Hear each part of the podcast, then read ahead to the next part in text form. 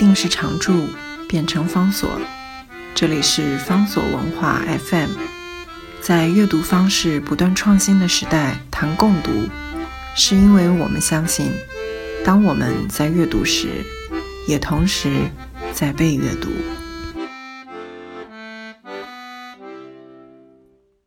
今天要为大家介绍的书，这个书名呢叫做中文翻译叫做《故道》。这个书的作者呢是 Robert McFarlane。这本书原来的英文名字是《The Old Ways: A Journey on Foot》。Robert McFarlane 是一个什么样的一个作家呢？他是一个才气纵横的剑桥文学院士，坚强当代文学，也是英国史上最年轻的布克奖评委会主委。他能写善走。至今已经走了一万多公里，也爬过许多险恶的山。自述我的脚跟到脚趾的量测空间是二十九点七公分，这是行进的单位，也是思想的单位。他被视为新一代自然写作与旅行文学的旗手，以大量出色的文学修辞，尤其是隐喻，极度延展风景意象及深度，层出不穷的感官描述。创造出人的内在风景和外在风景不停亲密交流的感受，创新的写作语言带动大量评论，并启发了新一波的地方写作。当代旅行文学名家 William Dalrymple 在书评当中便点评说。在这些显示了旅游写作生生不息的活力，以及旅游文学为每个记起的新时代重新创造自己的能力的所有新作家当中，有一个人特别展示了文笔出众的旅行书仍然可以美的浑然无瑕。那个作者就是 Robert McFarlane。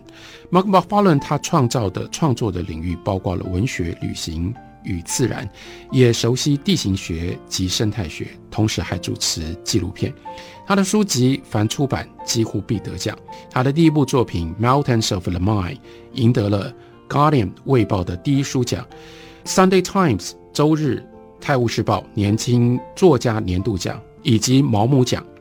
第三部作品《The Wild Places》同时获得英国最重要的登山文学奖以及美国指标性的 Buff Mountain Festival 的奖项。这个简单的介绍，同时也就提示我们《故道》这本书它的重要性，因为的的确确，《故道》要讲的是走路的经过。走路究竟是一件什么样的事情？走路谁不会走呢？但是光是提到走路。就可以问一个很简单的问题：不知道听众朋友，你已经多久没有意识到你在走路了？你多久已经没有专注的走路？当我们讲专注的走路，指的是两个意义。一个意义是在今天这样的一个环境当中，我们有各式各样不同的方式来移动。走路在我们各种不同的移动的方式当中，它所占据的比例越来越低了。我们搭公车、搭捷运、开车，现在越来越流行。我们骑脚踏车，这些才是，或者是骑摩托车，这些才是我们主要主流的交通的形式。相对的，单纯只是用我们两条腿，一一的、一步一步的走过这个空间，这是个最传统、最古老，也是在今天最稀有的一种运动交通的方式。所以，你还走路吗？你还用什么样方式走路呢？第二件事情，第二个要跟大家提示的是，就算你在走路，你究竟是以一种什么样的态度在走路？你有专心专注的走路吗？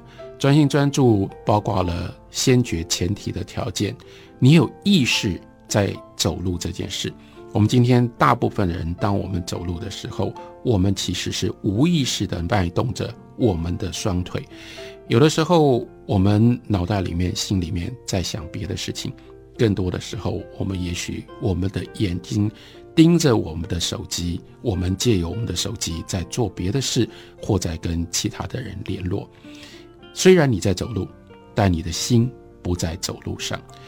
即使是你有心用心的走路，Mark Fallen 在这个书里面还要提醒我们另外一个更高层次的专注。你认真的看，你走过的路究竟是一条什么样的路吗？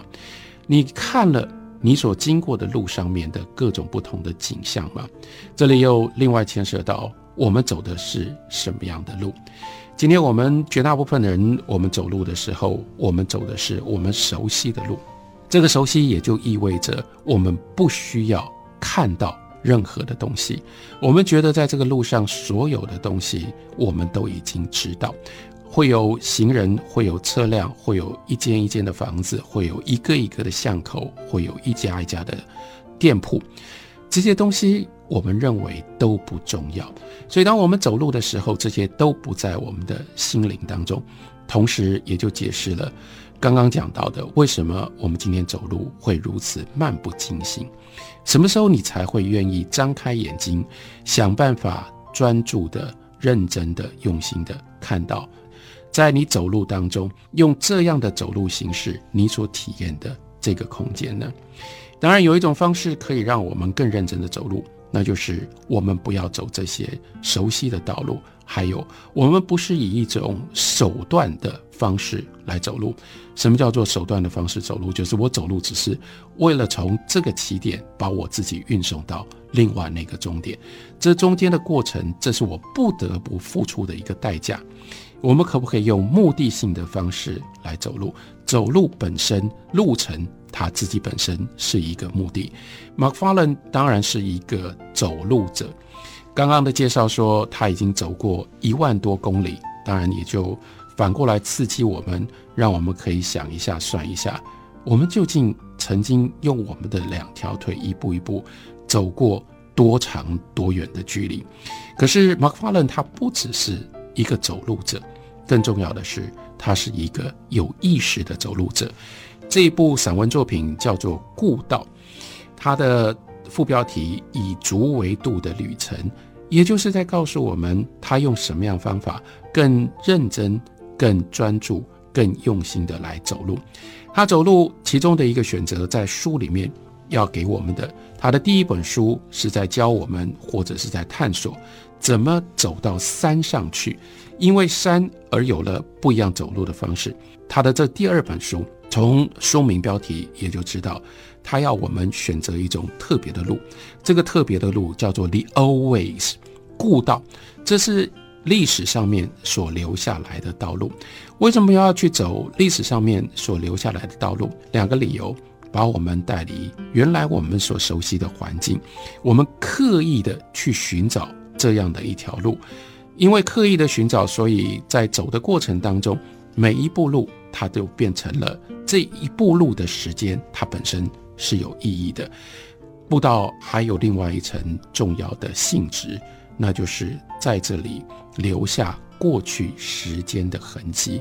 我们走在这里，我们不可能不感觉到，我们跟过去的人，甚至我们跟过去的生物留下这个。步道痕迹的所有的这些力量，所产生彼此之间的关系，因而，在书里面，他上路的时候，他就这样，Mark Fallon 这样告诉我们，他说：“人是动物，跟所有动物一样，凡走过便留下足迹，在雪上、沙上、泥泞上、草地上、露珠上、土地上、青苔上，留下行过的痕迹。”狩猎术语中有个颇具灵光的词汇，可以形容这一类的印记，叫做嗅迹，就是嗅觉的嗅，痕迹的迹。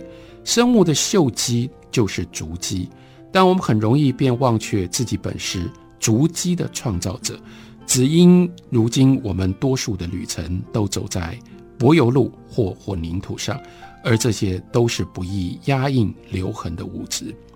Thomas Clark。在他隽永的散文诗《行之颂》里面写着：“人无时无处不行走，于地表错中画下可见与不可见之途径，或对称，或曲折。确实，一旦开始留心，便会发觉，大地依旧织满途径，以与行迹，在现代道路网上投下阴影，与之或切斜，或直交。朝圣之途，灵应之道。”兽群之道，兵杖之道，将途径之名朗诵快速念出，他们变成了诗歌，变成了仪式。许多地区仍然保有故道，连接一地与他地，导引人通过关塞，绕过山林，来到教堂或小礼拜堂，行到河流或者是海洋。这就是故道的特别的意义。故道不只是具有空间的意义，它有了时间的意义。走在这个步道上面，引我们去探索，不只是探索前一步这个路会引导我们去到哪些地方，同时探索这样曾经在这条步道上走过的人，他们留下了什么样的痕迹？物理的痕迹在我们的脚下，另外有精神的灵魂上面的痕迹，很多时候必须用别的方式来探索。